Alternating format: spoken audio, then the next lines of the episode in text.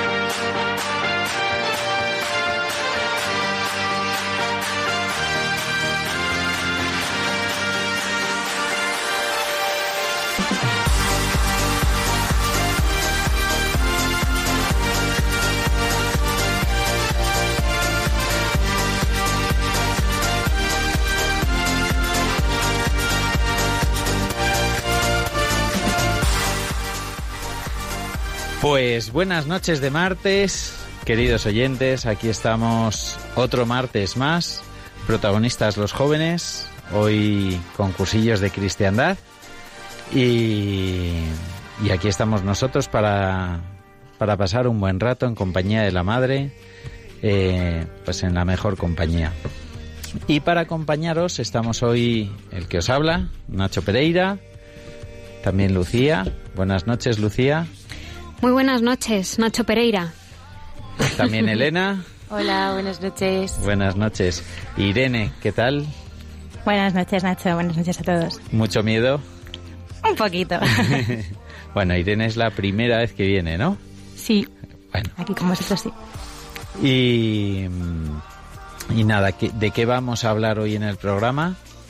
Pues en las secciones, como siempre, eh, nos va a hablar eh, Elena del perdón, ¿no? Sí. Elena se estrena con sección Sí, en sí, el sí, programa. Es, el, es el gran fichaje de la temporada. La pobrecita vino a darnos testimonio y dijimos, tú nuestra eres. y, y te estrenas, ¿no? De hecho. Sí, sí, sí. ¿Y por qué el perdón? ¿Por qué has escogido el perdón? Pues porque he estado leyendo esta semana sobre una película muy interesante que va a salir este viernes de Juan Manuel Cotelo que habla sobre este tema. Se llama El mayor regalo y trata sobre el tema del perdón. Y me ha parecido interesante y he querido compartirlo aquí con todos. Pues desde luego, esta película habrá que ficharla de, de pe a pa y Elena nos va a dar las, la- los porqués y las razones de, de lo que es no solo el perdón en, en, en esta película, que entiendo que es testimonial, ¿verdad? Como todas las películas de Juan Manuel Cotelo, sino eh, vamos a encontrar otros testimonios, ¿no? Dentro de una fuente muy importante para nosotros. Sí, sí, sí. Pues bienvenida, Elena, al equipo. Gracias. Y, y bueno, pues tenemos el gran testimonio de Irene, que una de las cosas más bonitas de este programa es que lo, lo, lo lleva María y lo lleva el Espíritu Santo. Muchas veces ni siquiera nosotros sabemos qué es lo que nos vamos a encontrar. Y Irene nos mira como diciendo, ay, sí, madre mía, ¿verdad? A ver, a ver. Pero bueno, eh, sabemos por qué estás aquí, o no lo sabemos, pero estás por una razón. Así que con muchas ganas de poder escucharte, Irene. Y empezamos, Nacho, con una cancioncilla también animada, o la verdad es que nos, eh, esta de fondo que nos han puesto no está nada mal, la verdad. Desde luego eh, veníamos un poco acelerados y, y a mí desde luego me ha puesto en, me ha puesto en movimiento, pa- aún, aún siendo hoy que es martes, ¿verdad? Martes. Un martes cualquiera. Martes. Casi miércoles. Casi miércoles. Así que Nacho, a ver qué sorpresa nos tienes preparada. Pues una canción muy animada también.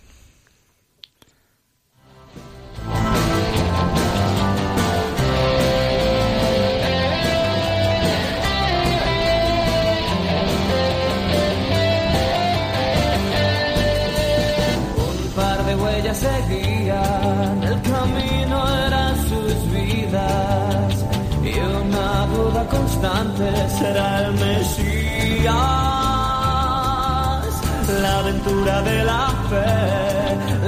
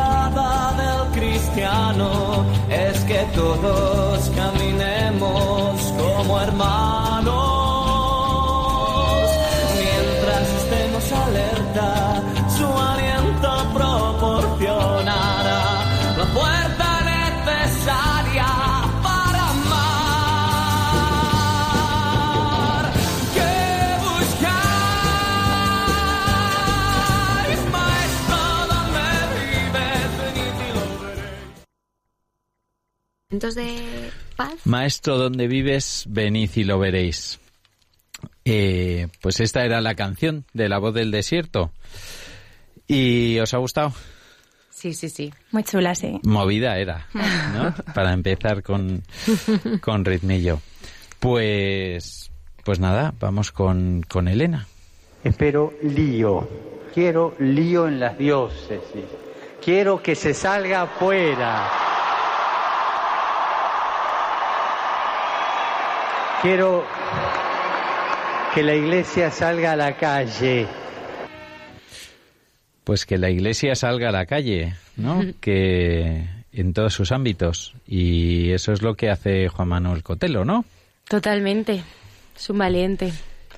Y pues tú nos ibas a hablar del perdón. Sí, os Pues cuento. cuéntanos, Elena. Pues bueno, yo vi el otro día, realmente estaba ahí en Instagram cotilleando cosas, un poco aburrida, y me encontré con el Instagram de Infinito Más Uno, que es la productora de Juan Manuel Cotelo.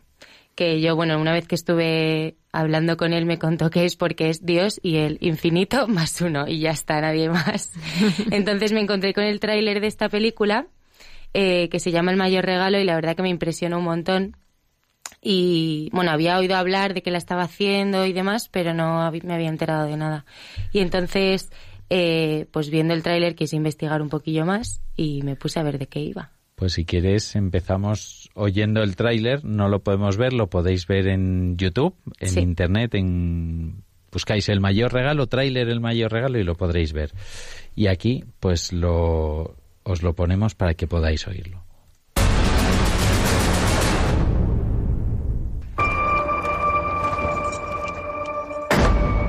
Me debes algo, güey. Que nadie toque mis cartas.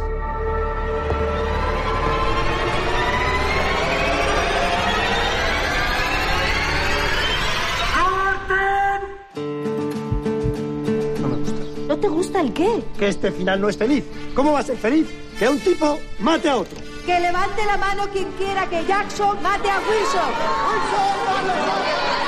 El público quiere venganza y nosotros debemos de servir al público. Pues les vamos a servir un plato mejor. Tranquilo, que solo es una peli. ¿Estás segura? Abrid la prensa. ¿Qué nos encontramos? Violencia, odio, insultos, amenazas por todas partes. Los terroristas pusieron una bomba en el coche de mi madre y ambas perdimos, mi madre una pierna y un brazo, yo las dos piernas y tres dedos. They wanted volunteers to attack London. Soon I had five years of bombing achieved. Mon carburant, c'était la haine. Toujours pour être plus fort, pour tuer mon père. ¿De cuántos asesinatos estamos hablando? Con mis propias manos, unas 300 personas.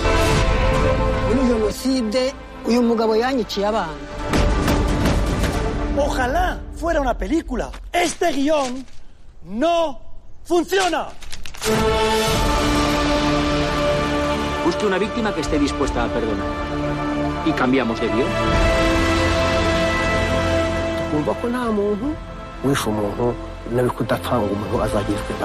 Tú, víctima de una bomba, has abrazado a un hombre que puso bombas a otras personas. Juan Manuel, cuando tú estás en la guerra se te cierra el corazón. La palabra amor tú no la conoces ahí. Tú la vienes a conocer después cuando alguien te abraza y te da perdón. Una sensación extraordinaire. Y es lo que tenemos que rescatar en las familias. El verdadero perdón de acá, de adentro.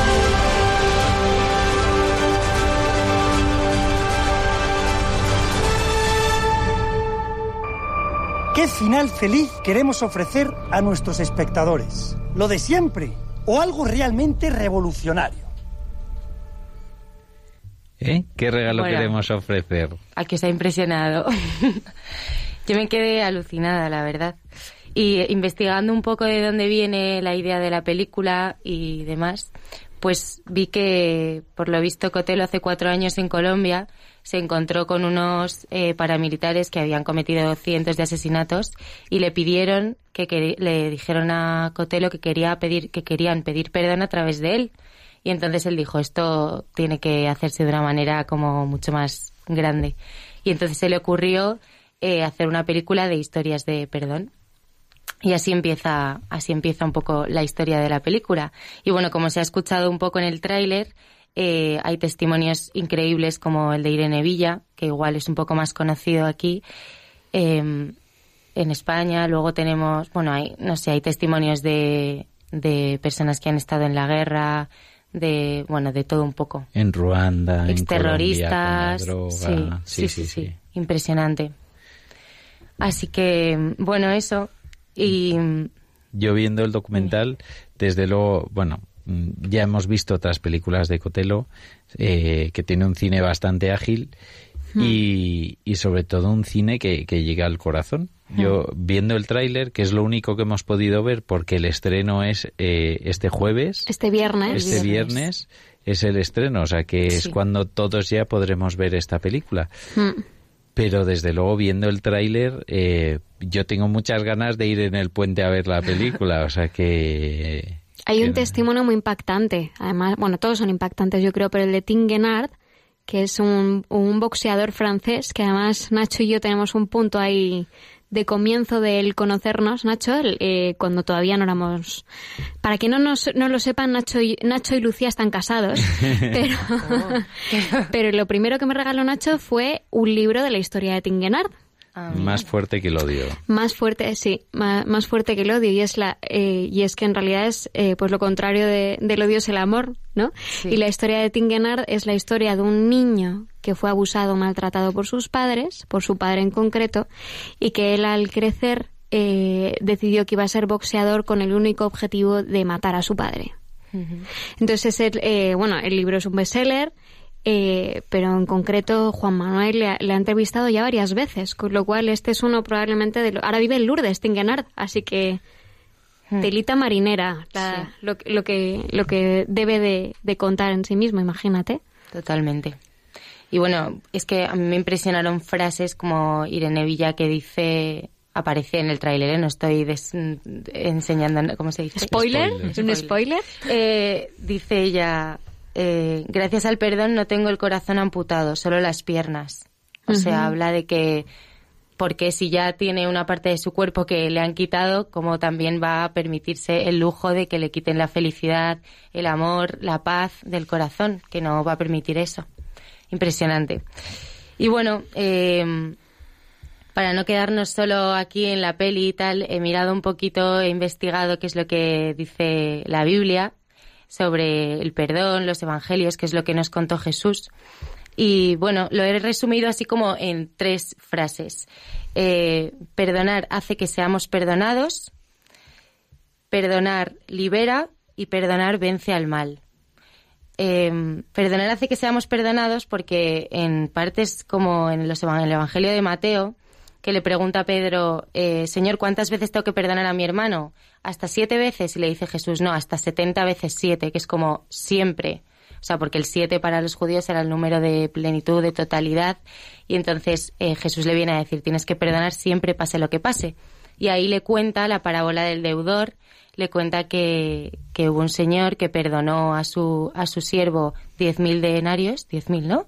10.000 denarios, y que luego este siervo no perdonó a su esclavo 100 denarios. Entonces dice Jesús, de la misma manera eh, en la que vosotros tratéis a los demás, así Dios es como os va a juzgar. Eh, entonces realmente es que Dios nos perdona también en la medida en la que nosotros tengamos misericordia con los demás. Y si no somos capaces de perdonar al hermano, pues Dios eh, a lo mejor no nos va a perdonar a nosotros. Es duro decirlo, pero es que Jesús era muy duro también diciendo a veces las cosas y es la verdad. Em, Bueno, yo mm, aquí tengo que decir que, que Dios nos está esperando siempre para perdonarnos con los brazos supuesto, abiertos, claro. como al hijo pródigo. Sí. Eh, o sea, está siempre ahí. El problema de no perdonar, que es lo que decía Irene Villa, es que mm, el que lo sufre eres tú, el que te amputas el corazón. O sea, que, que Dios está esperando que vayamos a Él para sentir su perdón y cuando sentimos el perdón de Dios es cuando perfectamente podemos... de- Cuando uno se siente perdonado es cuando es más fácil perdonar. Y, o sea, no es que Dios nos, nos condene o nos diga, pero no te perdono porque Para no has nada. perdonado, sino que, que somos nosotros los que nos hacemos daño no perdonando. que guardamos eso dentro de nosotros y al final no puede tener nada bueno. Hmm. Sí, de ahí venía la segunda, que perdonar libera. O sea, que realmente el perdón, lo que decía eso, lo que tú has dicho, Irene Villa. Eh, de hecho, en griego, perdonar es afiemi, que significa dejar ir o abandonar. Y lo compara con la mujer pecadora cuando Jesús eh, le perdona después de hablar con ella en la fuente. Y la Biblia dice, eh, la mujer dejando su cántaro corrió a la ciudad y dijo a la gente, venid a un hombre que me ha dicho todo lo que he hecho, ¿no será el Cristo? Y esta parte de dejó su cántaro es que realmente deja todo atrás lo que le iba atando, todo lo que, todo el, el pecado, el mal, una vez que Jesús le perdona, ella ya olvida eso y se queda completamente en el pasado. Entonces, perdonar realmente eso de yo perdono pero no olvido. Eh, perdonar también es olvidar, también es dejar atrás y no ni condenarte a ti mismo a sufrir siempre y a recordarlo siempre de una manera dolorosa, sino bueno, a recordarlo, pero como de una manera ya sanada y liberada, que no te ate hacia el pasado. Y además es que es verdad que hasta que no consigues soltar las amarras no es perdón de verdad. Hmm. Hasta que no olvidas no es no no te libera, ¿no? Porque Sí. sigue ahí atado y, Sí. y entonces no es perdón de verdad. Exacto. Y, jolín, yo creo que es muy complicado. De hecho, eh, dicen que es el don más grande, el don mayor. Y como don, pues es algo que tenemos que pedir a Dios en oración, porque muchas veces hay cosas muy difíciles. Yo no creo que haya sido fácil para ninguna de las personas que dan testimonio en la película eh, de, de Cotelo, El mayor regalo. No creo que haya sido fácil perdonar esas cosas tan graves y tan duras que les han pasado. Y estoy segura de que gracias a Dios y gracias a la oración, y de hecho muchas cosas solo gracias a la oración pueden ser perdonadas, que por nosotros mismos mm, es muy difícil, imposible en algunos casos. Y bueno, ya eh, la última parte que ponía perdonar, que dije, o sea, que he escrito, perdonar vence al mal, eh, he cogido una carta de San Pablo a los romanos que dice, no devolváis a nadie mal por mal, procurad el bien ante todos los hombres, en lo posible y en cuanto a vosotros dependa, en paz con todos. No toméis la justicia por vuestra cuenta, queridos míos, no dejéis lugar a la cólera, pues dice la Escritura, mía es la venganza, yo daré el pago merecido. Mm, si tu enemigo tiene hambre, dale de comer, y si tiene sed, dale de beber. Haciéndolo así, amontonarás ascuas sobre su cabeza. No te dejes vencer por el mal. Antes bien, vence al mal con el bien.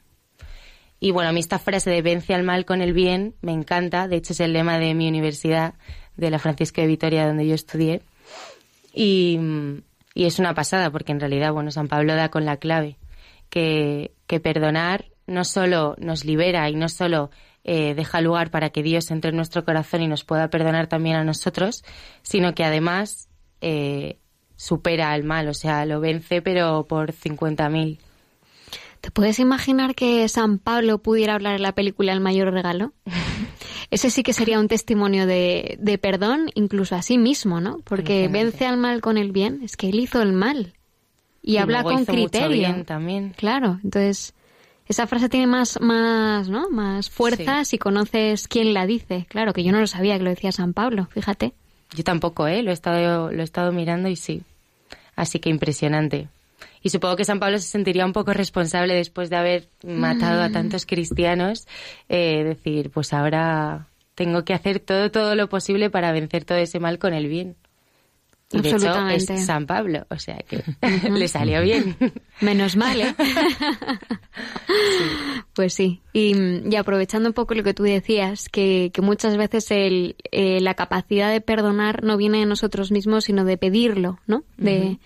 De rezar. Eh, voy a hablar también de brevemente de otra película que también justo está, no es como la de Cotelo que llega a un montón de ciudades de España y maravilloso que así sea, sino que es una muy chiquitita que habla sobre el poder de la oración del rosario y en concreto hay un es también eh, de tipo testimonial y en concreto hay una un te- un- una historia que me llama mucho la atención de una casi todas hablan de perdón al final si es que es verdad eh, creo que al final es precisamente porque el gran regalo de verdad es es el, el poder perdonar y el poder saberse perdonado y habla una, una mujer de, de Ruanda a la que violaron, se quedó embarazada, mataron a su hijo, una, una barbaridad tras otra y que, y que hablaba de que ella tuvo la tentación de, porque le secuestraron, solo tenía un rosario.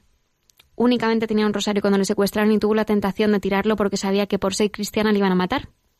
Y, y, y que pensó, quizás el rosario salve tu vida. Y así es, así fue. Y es verdad que muchas veces eh, el- en el caso de San Pablo yo creo que si hoy pudiera también haría películas. sería, sería otro Cotelo, ¿no? Contaría las historias de lo que él ha vivido, de lo que él ha visto, de lo que él se ha encontrado. Y Cotelo puede ser un, un San Pablo del cine. Y el cine tiene un, un poder impresionante. O sea, a mí esta película, y estamos en la, en la radio de María, pero a mí me cuesta rezar el rosario. Yo no sé a vosotros, pero a mí es una cosa que me cuesta. Y acabamos de pasar Sí. el mes del rosario. Y conocer los frutos de la oración eh, es algo que, que personalmente me ayuda mucho. Sí. Pero- He escuchado un montón de testimonios de personas, bueno, desde mujeres que no se podían quedar embarazadas, que rezando el rosario han tenido hijos, eh, bueno, un montón de situaciones también de perdón, de milagros en casas, enfermedades curadas, gracias a, a la oración y la oración del rosario. el Así es. Que pueden rezar aquí con nosotros en Radio María tres veces al día, ¿eh? Así que, que nadie se lo puede perder. Pues Elena, muchísimas gracias por hablarnos del perdón. Yo te estaba oyendo y estaba diciendo, ojo, pues tengo que perdonar aquí y tengo que ser mejor allá y es verdad y tengo muchísimas ganas de, de ver esta peli y la del Rosario que has dicho, Lucía, que se llama Historias, historias del Rosario. Y está en cines ahora. Está eh, rotando por España. Sí, son generalmente son pases únicos que se van a hacer por distintas ciudades de España, con lo cual cuando os enteréis de que se va a poner en Alicante, en Zaragoza, en Cuenca, en en, en Valencia, en tantas ciudades, pues eh, hay que estar atentos porque de verdad hay veces que eh, estas son películas testimoniales, la de Juan Manuel Cotelo son un testimonio tras otro, la de Historias del Rosario también, historias muy fuertes. Y mm, así que os invitamos a, a ser partes también de esto, porque nos ayuda a crecer. Así que sí. Muchas Pues, gracias, Elena. Muchísimas Nada, gracias y seguimos con el programa. Fue de un joven ser fiel a la fe cristiana y seguir aspirando a grandes ideales en la sociedad actual. Jesús nos da una respuesta a esta importante cuestión. Como el Padre me ha amado, así os he amado yo. Permaneced en mi amor. Gracias por esa alegría y resistencia.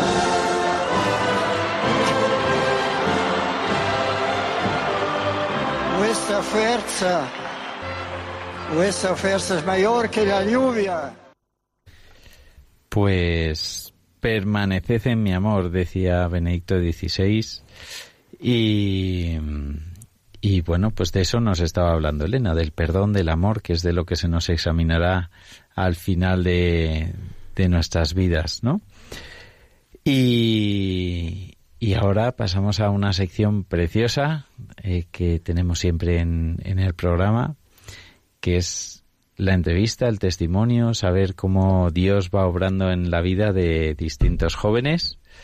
Y hoy pues tenemos a Irene. Buenas noches, Irene. Buenas noches, Nacho. Eh, espero que poco a poco te vayas tranquilizando un poco así. Bueno. Y, y nada, quería que te presentaras tú brevemente. ¿Quién eres? ¿Tu familia? ¿Qué haces? Así, para nuestros oyentes que no te conocen. Bueno, pues como ha dicho Nacho, me llamo Irene, eh, tengo 29 años y eh, nada, soy la mayor de cuatro hermanos, o sea, tengo tres pequeños. Y bueno, pues hace un año que aprobé la oposición al Cuerpo Superior de Administradores Civiles del Estado. Y nada, acabo de terminar el curso que hay que hacer previamente y ahí en unos días ya, si Dios quiere, eh, tomaré posesión de mi primer destino. Qué crack. Y, y, bueno, te iba a preguntar qué estudiaste, pero me voy a remontar más atrás para saber cómo era tu familia, ¿eh? cómo habéis vivido la fe en tu familia, tus padres. Pues un poco que nos cuentes ahí. Pues mira, mi familia la verdad es que eh, yo creo que, es una familia que ha, estado siempre muy cuidada por el Señor, muy bendecida por el Señor. Eh, pues eso, como os digo, tengo tres hermanos más pequeños, los tres chicos. Y nada, y en casa siempre, o sea, no sé, mis padres nos han transmitido siempre la fe que ellos mismos han vivido, que además es lo que a ellos les ha unido siempre. Eh, y que yo creo que nos lo han transmitido porque ellos lo han vivido eh, siempre con mucha profundidad y con muchísima naturalidad. O sea que, que lo hemos, pues eso, lo hemos sentido y lo hemos visto en ellos desde, desde siempre. Entonces yo en ese sentido también, pues eso, yo siempre digo, yo soy una mimadita del Señor. Uh -huh. Porque es que el Señor siempre, o sea, es que me ha llevado de la mano desde, o sea, pues desde antes de nacer. ¿Y cómo, o sea, cómo lo vivíais en casa? ¿Rezabais el rosario juntos? ¿O ibais a misa juntos? ¿O en qué pequeñas cosas, cómo has ido viendo tú Ese que el ejemplo, Señor ¿no? estaba en tu casa? Uh -huh. Primero, eh, ya digo, viendo a mis padres. Mis padres siempre, eh, pues, eh, han, han vivido muy cerca del Señor. Eh, pues yo qué sé, había veces que se iban y tenían algo de no sé qué, de tal, y, y, y era algo del Señor. O sea, tú no, eras pequeña, no sabías muy bien, pero, pero sabías que eran cosas del Señor. Y luego, por supuesto, pues la misa los domingos siempre juntos, y siendo mis hermanos muy pequeños y ir a misa y que la estaban por ahí liando, pero daba igual. O sea, la misa del domingo todos juntos siempre, las oraciones de por las mañanas, de por las noches. ¿Estabais juntos por la mañana?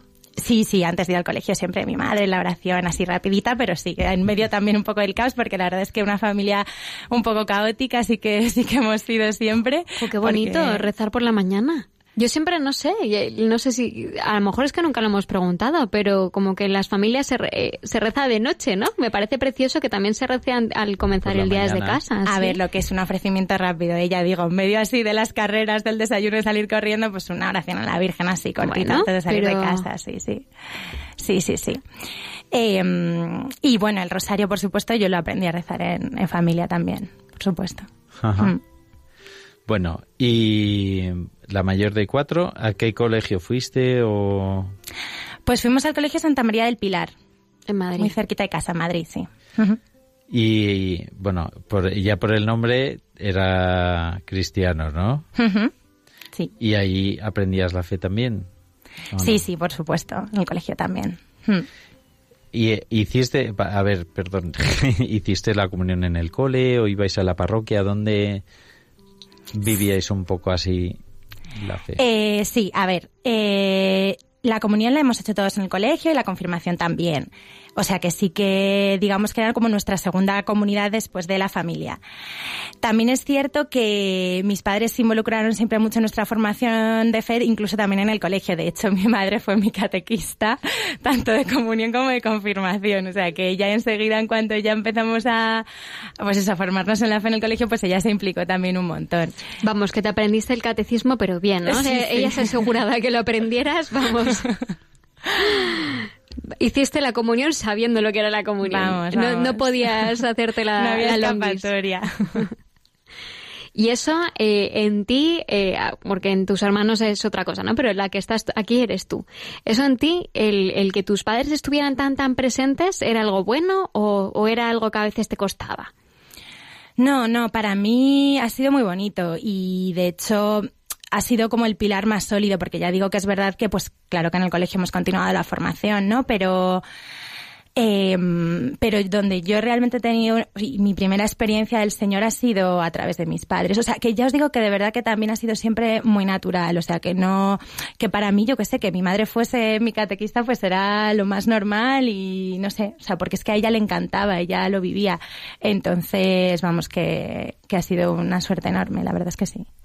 Y cuando sales del el colegio y, entras en la universidad, que es un mundo completamente nuevo, completamente ajeno, sales de, de tu burbuja, nunca mejor dicho, ¿no? Porque al final estás protegida por un montón de frentes.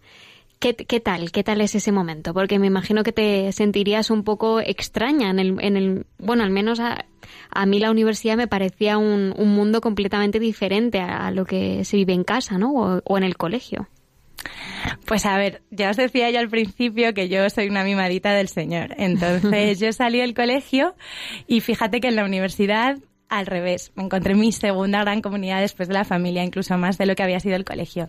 Porque tuve la, bueno, tuve la suerte de ir a, a la San Pablo CEU, y es verdad que el primer año mm, me costó aterrizar. Em, yo siempre también he pensado, yo hice la confirmación muy tarde, hice la confirmación al final de- del primer año de carrera. Y Ala, o sea que ya habías dejado el cole. sí, o sea, lo que seguía en catequesis en el colegio. Terminé la catequesis en el colegio, aunque ya no estaba allí, es decir, aunque ya era mi primer año de carrera. Y, de mm, carrera, Derecho. Derecho y periodismo. Ajá. Y, y yo, la verdad es que, Jolín, luego como mirando atrás tu vida, ¿no? Eh, en ese momento no te das cuenta, pero luego mirando atrás sí que pienso que la confirmación marcó mucho un antes y un después en mi vida de fe. Y, o sea, que es que lo, lo noto muy, muy vivamente. Y en ese sentido ya os digo que el primer año de carrera sí que me costó un poquito encajar, pero a partir del segundo eh, me empecé a implicar un montón en la pastoral universitaria del CEU. Entonces, y allí fue donde realmente creo que empecé a vivir eh, mi vida de fe y empecé a conocer más profundamente al Señor, quizá ya una vivencia un poquito más independiente, como ya más por mi cuenta, por así decirlo. Más por tu decisión propia. ¿no? O sea, yo me quiero meter en esto por porque a ti te aportaba algo o por qué decides meterte en la pastoral. O sea, ¿cuál es tu decisión?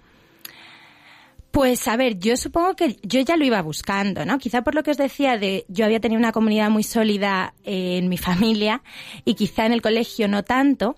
Entonces, pues llegas a una universidad católica, ¿no? Y dices, venga, pues me apetece conocer a gente, pues de mi edad, que no sean mis hermanos, eh, con la que compartir esto y tal. Y Ni tu madre. Efectivamente, mis padres, efectivamente.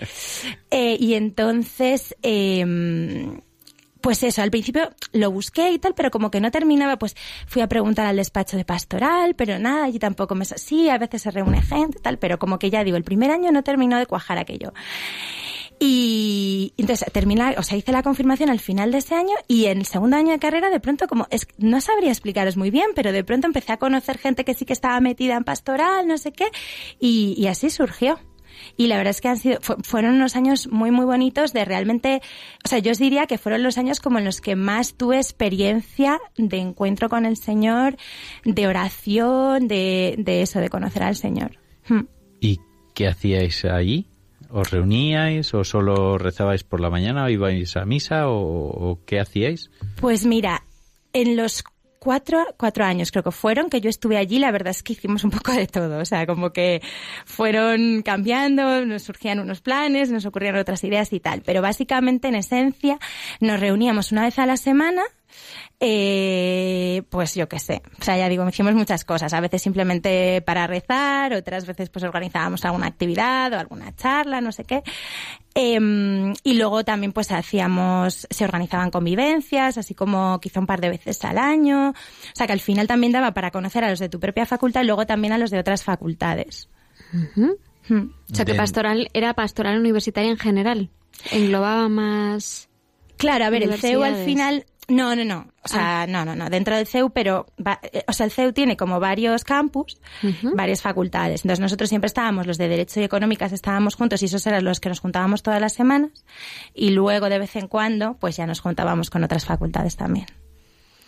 Y mm, más allá de tu familia, no sé, echando la vista atrás, que a mí me, eh, me encanta mirar la, la vista atrás, ¿recuerdas al testimonio de alguna persona en esos momentos que dices, uy, este, a mí, por algo, por algo, dices, un, un buen católico que te hubieras encontrado, un buen sacerdote, un, te diría catequista, pero el- la catequista principal es tu madre. O sea, igual precisamente la, la persona que más ha tirado de ti es, es tu madre, pero o sea, el, en toda esta evolución tuya de fe que veo que siempre has sido fiel, ¿no? O sea, que escuchamos al, al- a permanecer en mi amor, probablemente eh, a- la, la mejor frase para esta historia, por lo que estamos escuchando de ti, sea eso, el permanecer.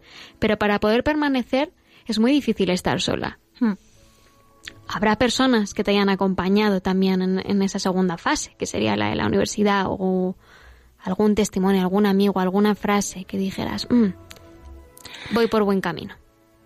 Pues mira, quizás no te sé decir ahora una persona concreta, pero sí que es verdad que para mí cuando llegué a la universidad fue eh, muy decisivo, eh, pues eso, ver cómo vivía la fe gente de mi edad. eh, y eso, y de mi, de mi entorno y de, mi, de circunstancias como las mías, eh, de una manera muy, muy profunda. O sea, yo, eh, digamos que hasta llegar a la universidad, como que yo pensaba que mi familia era un poco isla, ¿no? En plan de, bueno, no, esta manera que tenemos nosotros de, de vivir la fe, como que esto es una cosa que no, que no, que no hay nadie más que haga esto, ¿no? Y entonces de pronto llegar a la universidad y conocer a gente de mi edad, que lo vivía así o incluso más, ¿eh? O sea, que yo decía, ¡buf, madre! O sea, aquí hay gente que, que tiene una experiencia del Señor increíble. Y, y entonces a mí eso en ese momento tiró muchísimo de mí y me abrió y me, me ayudó a ver también, eh, pues no sé, también otras formas también de, de vivir a- al Señor. Mm. ¿Y con tu clase? ¿Sabían que ibas a la pastoral?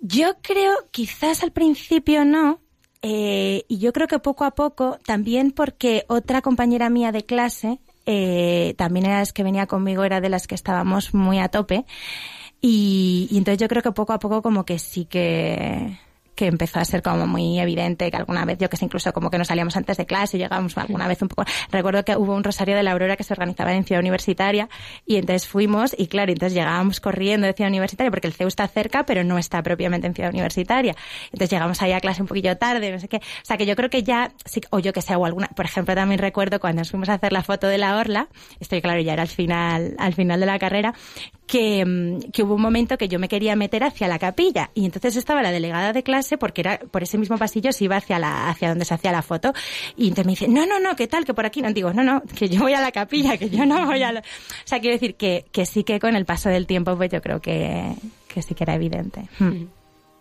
¿Y te respetaban? ¿O al principio te imponía? Porque yo me estoy imaginando a gente joven que nos pueda estar escuchando ahora, ¿no? Por eso también te preguntaba por el tema de la pastoral, porque yo, por ejemplo, no recuerdo, estudié en el CEU en Valencia, pero no recuerdo que alguien me hubiera hablado de que existía una pastoral. Y a lo mejor es buenísimo, ¿no? Para acompañarte en esa fase de cambio. Entonces, mm, pues alguien que, que te esté escuchando ahora, que esté en sus últimos años en bachillerato o, o- o es- estudiando o empezando a trabajar y empieza a encontrarse con ese ambiente un poco diferente y que te da un poco de miedo a veces, ¿no? Dar, dar testimonio. ¿Cómo te sentías tú en esos momentos? ¿Te daba miedo? A Bueno. ver, sí, yo creo que sobre todo cuesta como eh, quizá romper una primera barrera, ¿no? Entonces a mí lo que os decía, ¿no? Por ejemplo, tener a mi amiga Chris, que, mm, que pues eso, estuvo conmigo a tope también en estos años, eh, pues te ayuda porque dices, venga, sabes que, que somos, que no, que hay gente aquí que, que también lo vive así, ¿no? Porque y, y, y te ayuda a lo mejor también como a sacar el tema, ¿no? Porque es verdad que así si no en frío tú sola tal en medio de gente que pues igual cuesta, ¿no? Pero entonces yo creo que en ese sentido siempre es muy importante apoyarse en la comunidad como concepto, es decir, aunque la comunidad sea una o dos personas, pero, pero apoyarse en gente que, pues eso, que, que ten- tiene esa misma experiencia que tú y que a lo mejor también es más fácil pues sacar ciertos temas, ¿no? Hmm. Y bueno, o sea, yo te estaba oyendo y fenomenal lo del grupo, pero eh, ¿cómo apareciste tú ahí la primera vez? Eh, ¿Fuiste un día a misa y te hablaron de ello?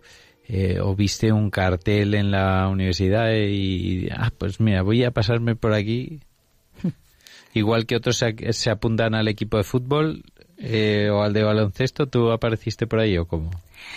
Pues mira, yo la verdad es que a mí eh, casi siempre en mi vida las cosas importantes ha sido el Señor las que ha salido por mí y no yo la que la que le he sabido buscar. Eh, entonces, bueno, lo cierto es que yo sí que al llegar a la universidad en los primeros meses, como que hice un primer intento, ya digo, me acerqué al despacho de pastoral eh, a preguntar ahí a ver qué pasaba, si se hacía algo y tal, pero en aquel primer intento no me supieron indicar muy bien. Entonces yo ya como que ya me enredé también en la vida universitaria, estudio y demás, y nunca más tampoco le di mucho más, o, o lo intenté mucho más, ¿no? Y de pronto ya, eh, esto el primer año de universidad, ya hacia final de curso, vamos, muy avanzado el curso, me dice mi madre, oye, mira, que justo he hablado con no sé qué sacerdote que conozco y demás, que conoce a una chica que está muy metida en la pastoral del CEU y tal, y, que te va a dar su te voy a dar su teléfono que me lo ha dado y tal. Seguía ejerciendo de catequista. sí, bueno. El señor siempre sirviéndose de ella. Y nada, y entonces, eh, pues llamé a esta chica, o bueno, la escribí, no sé qué tal y cual. Ah, pues sí, pues vente tal día y tal. Y, y entonces nada, y a partir de ahí, esa, me acerqué esa primera vez que ella me dijo, mira, nos vamos a juntar tal día, tal hora en tal sitio. Y, y bueno, entonces a partir de ahí ya fue un poco avanzando la cosa, porque lo cierto es que en un principio yo también estaba ahí como un poco perdida, todos eran además de más mayores que yo, de cursos más, más, o sea, más adelantados que yo, Em, pero justo coincidió que esta chica que os digo, Cristina, mi compañera de clase apareció por allí, yo ni siquiera, yo en aquellas ni siquiera sabía que ella era católica ni nada, entonces claro, a partir de que de pronto apareció ella, pues ya como que nos empezamos a enganchar. O sea, que fue un poco todo como así, pues, pues no se sabe cómo, pero... Y bueno, y terminaste la carrera y, y ¿qué hiciste? ¿Te pusiste a currar? ¿Te fuiste al extranjero un año? que Pues yo la verdad es que he dado unas cuantas vueltecillas. Em, porque bueno, el último año de carrera eh, me fui a hacerlo de Erasmus a Londres. Entonces ya ese año estuve todo el año fuera. Volví, ya con todo terminado, y estaba bastante perdida. No tenía mucha idea de qué quería hacer. Entonces, nada, me puse como a intentar buscar trabajo, pero en plan cosas de lo más variadas, hacer entrevistas de un lado para otro y demás. Y de pronto ya, como casi medio año después, ¿eh? después de dar muchas vueltas, me puse a hacer también algunos cursos y demás, eh, me salieron unas, unas prácticas para irme a la Corte Penal Internacional en La Haya. qué chulo. Y allí estuve otros seis meses. Y allí ya fue donde decidí ponerme a opositar. A opositar a mecánico Ah. del Estado. Cuerpo Superior de Administradores Civiles del Estado, pero da igual porque lo repito, pero sé que es un nombre que no, no se queda mucho. ¿Y, ¿Y qué hacen? ¿O qué se supone que vas a hacer? Porque después de aprobar has dicho que has estado un año haciendo un curso. Ujú. O sea, ¿Y después de... estudiando? ¿Cuántos? Estuve tres años preparando Tres la años. oposición. Ujú. Y mm, bueno, en realidad tampoco han sido tantas vueltas, ¿no? Porque fueron seis meses haciendo cursos, seis en, en, en Haya, ¿no? O sea, un, año, ¿no? De, de, de pruebas. Y luego empiezas a estudiar. ¿Y qué tal se lleva eso de ser opositora? Bueno, pues ahora ya cuando has aprobado todo parece, se ve de otra manera, pero la verdad es que es durillo, es durillo.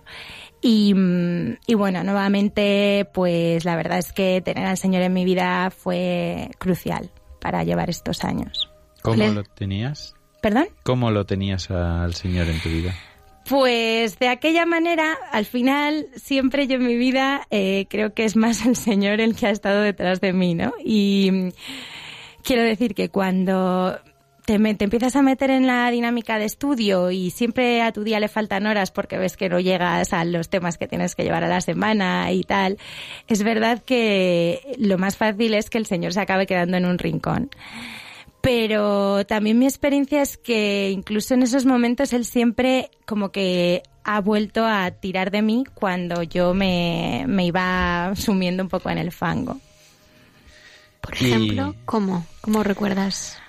Pues mira, eh, para mí, por ejemplo, en estos años eh, fue muy importante mi comunidad de cursillos de cristiandad. Eh, pues el ir todos los lunes más o menos fielmente, porque era verdad que había algún lunes que veía que iba con el temario agobiada y no, no llegaba, pero más o menos mm, con, con bastante fidelidad, lunes tras lunes, me ha, me ha ayudado mucho a, Vale, y has sacado el tema cursillos. Casualmente, cursillos de cristiandad es el que lleva este programa. ¿Cuándo hiciste tu cursillo? Pues mira, mi cursillo lo hice el último año de, o sea, en el, en el verano, o sea, fue el último, el de junio, entre el último año que estuve eh, aquí en Madrid antes de irme de Erasmus a Londres. Claro. Digamos que mi último año de carrera en Madrid. Ajá. ¿Y, y qué supuso para ti el cursillo? Porque tú tenías una vida de fe de, siempre, eh, también en la universidad, y hacías actividades y te movías con gente cristiana, creyente. ¿Y qué supu Bueno, primero, ¿quién te invitó? ¿Y qué supuso para ti el cursillo? Bueno, pues nuevamente yo al cursillo llegué, eh, pues no sé si decirte de rebote, pero nuevamente el Señor me llevó de, de la mano, ¿no? Eh, porque bueno, yo la verdad es que claro, lo que os decía, ¿no? Como que la, mi comunidad de pastoral del CEU había sido muy importante como primer sitio donde yo había experimentado al Señor eh, fuera de lo que es el contexto familiar.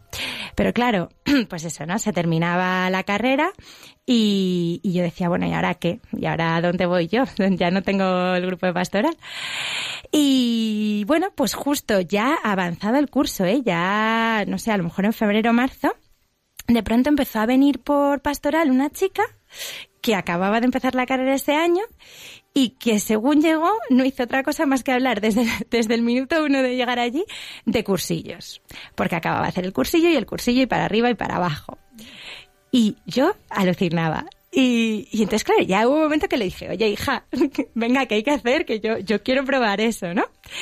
Pero claro, mm, ya, pues eso, si yo la había conocido a lo mejor en febrero o marzo, pues eh, avanzaba el curso, avanzaba el curso, y, y ya solo me dice, bueno, pues te intento apuntar para el de junio.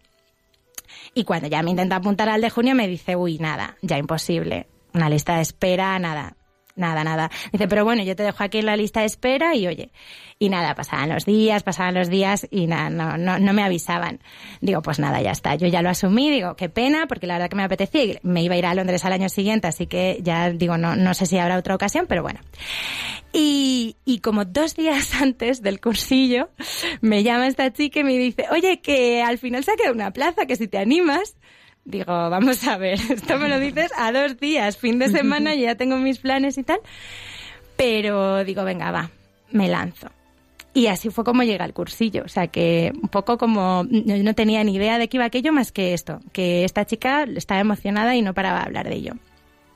Entonces, ¿qué supuso? Eh, pues efectivamente, a ver, eh, yo, la, o sea, yo creo que ya llevaba formación, ya llevaba experiencia del Señor, yo ya me había encontrado con el Señor, ¿no? En mi vida.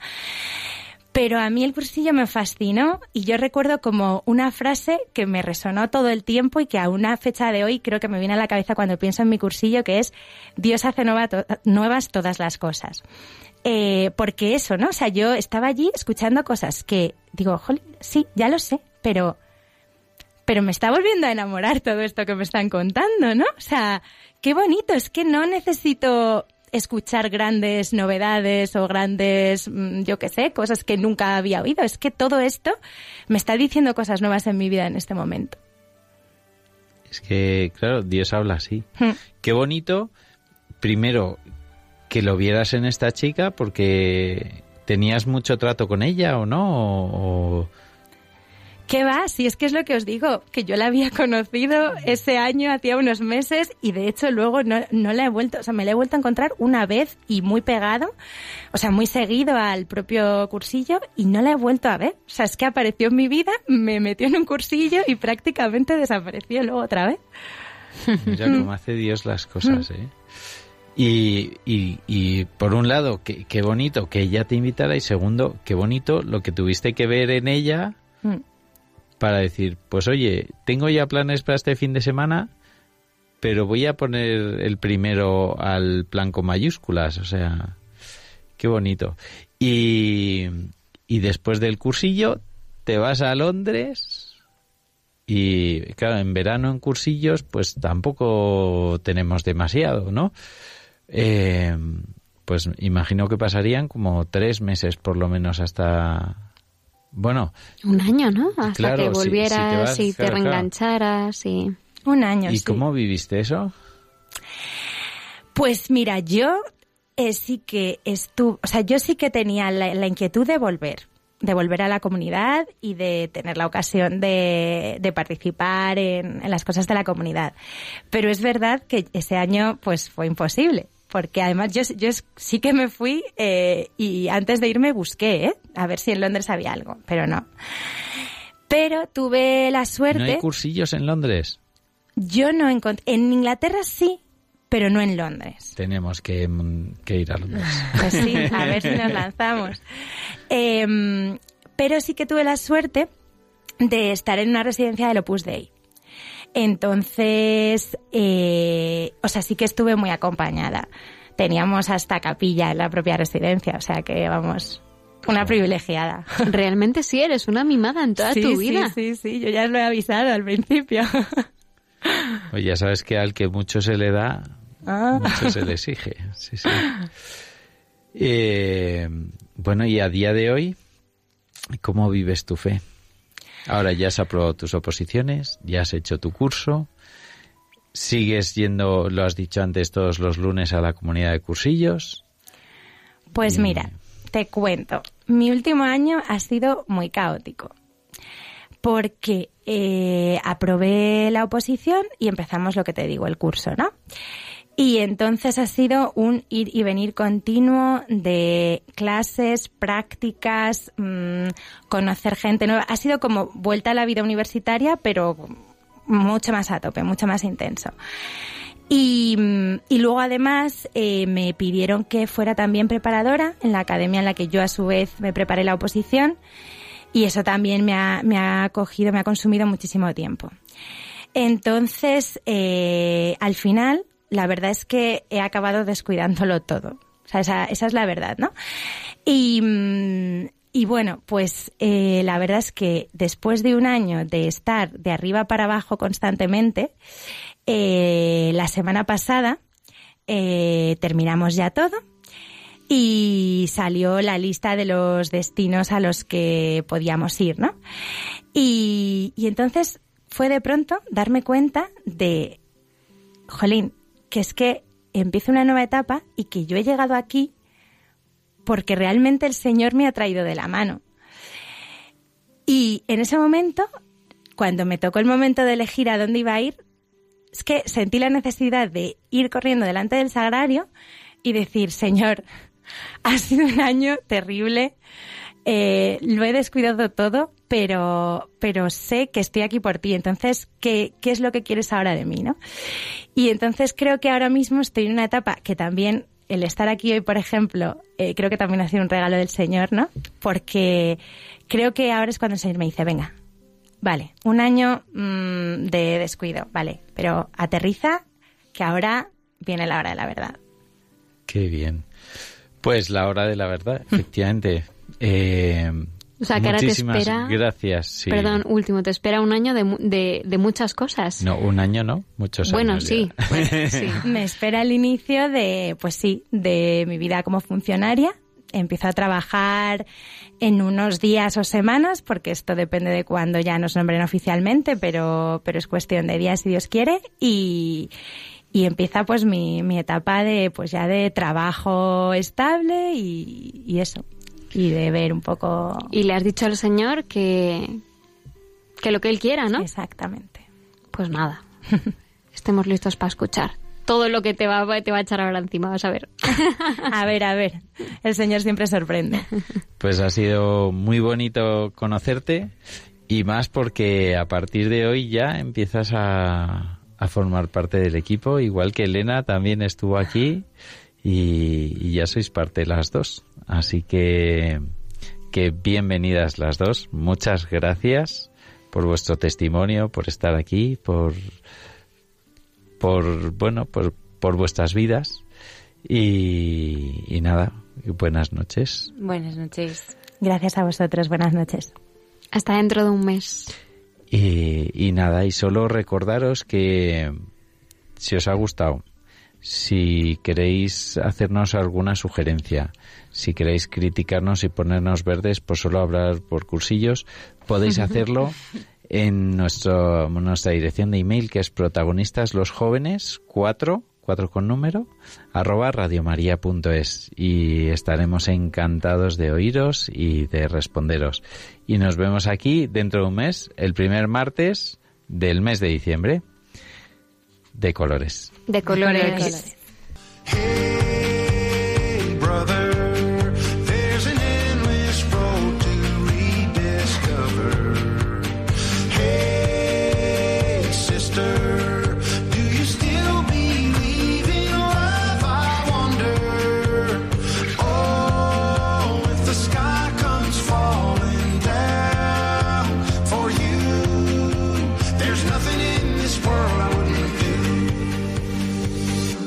Han escuchado Protagonistas los jóvenes, hoy con cursillos de cristiandad.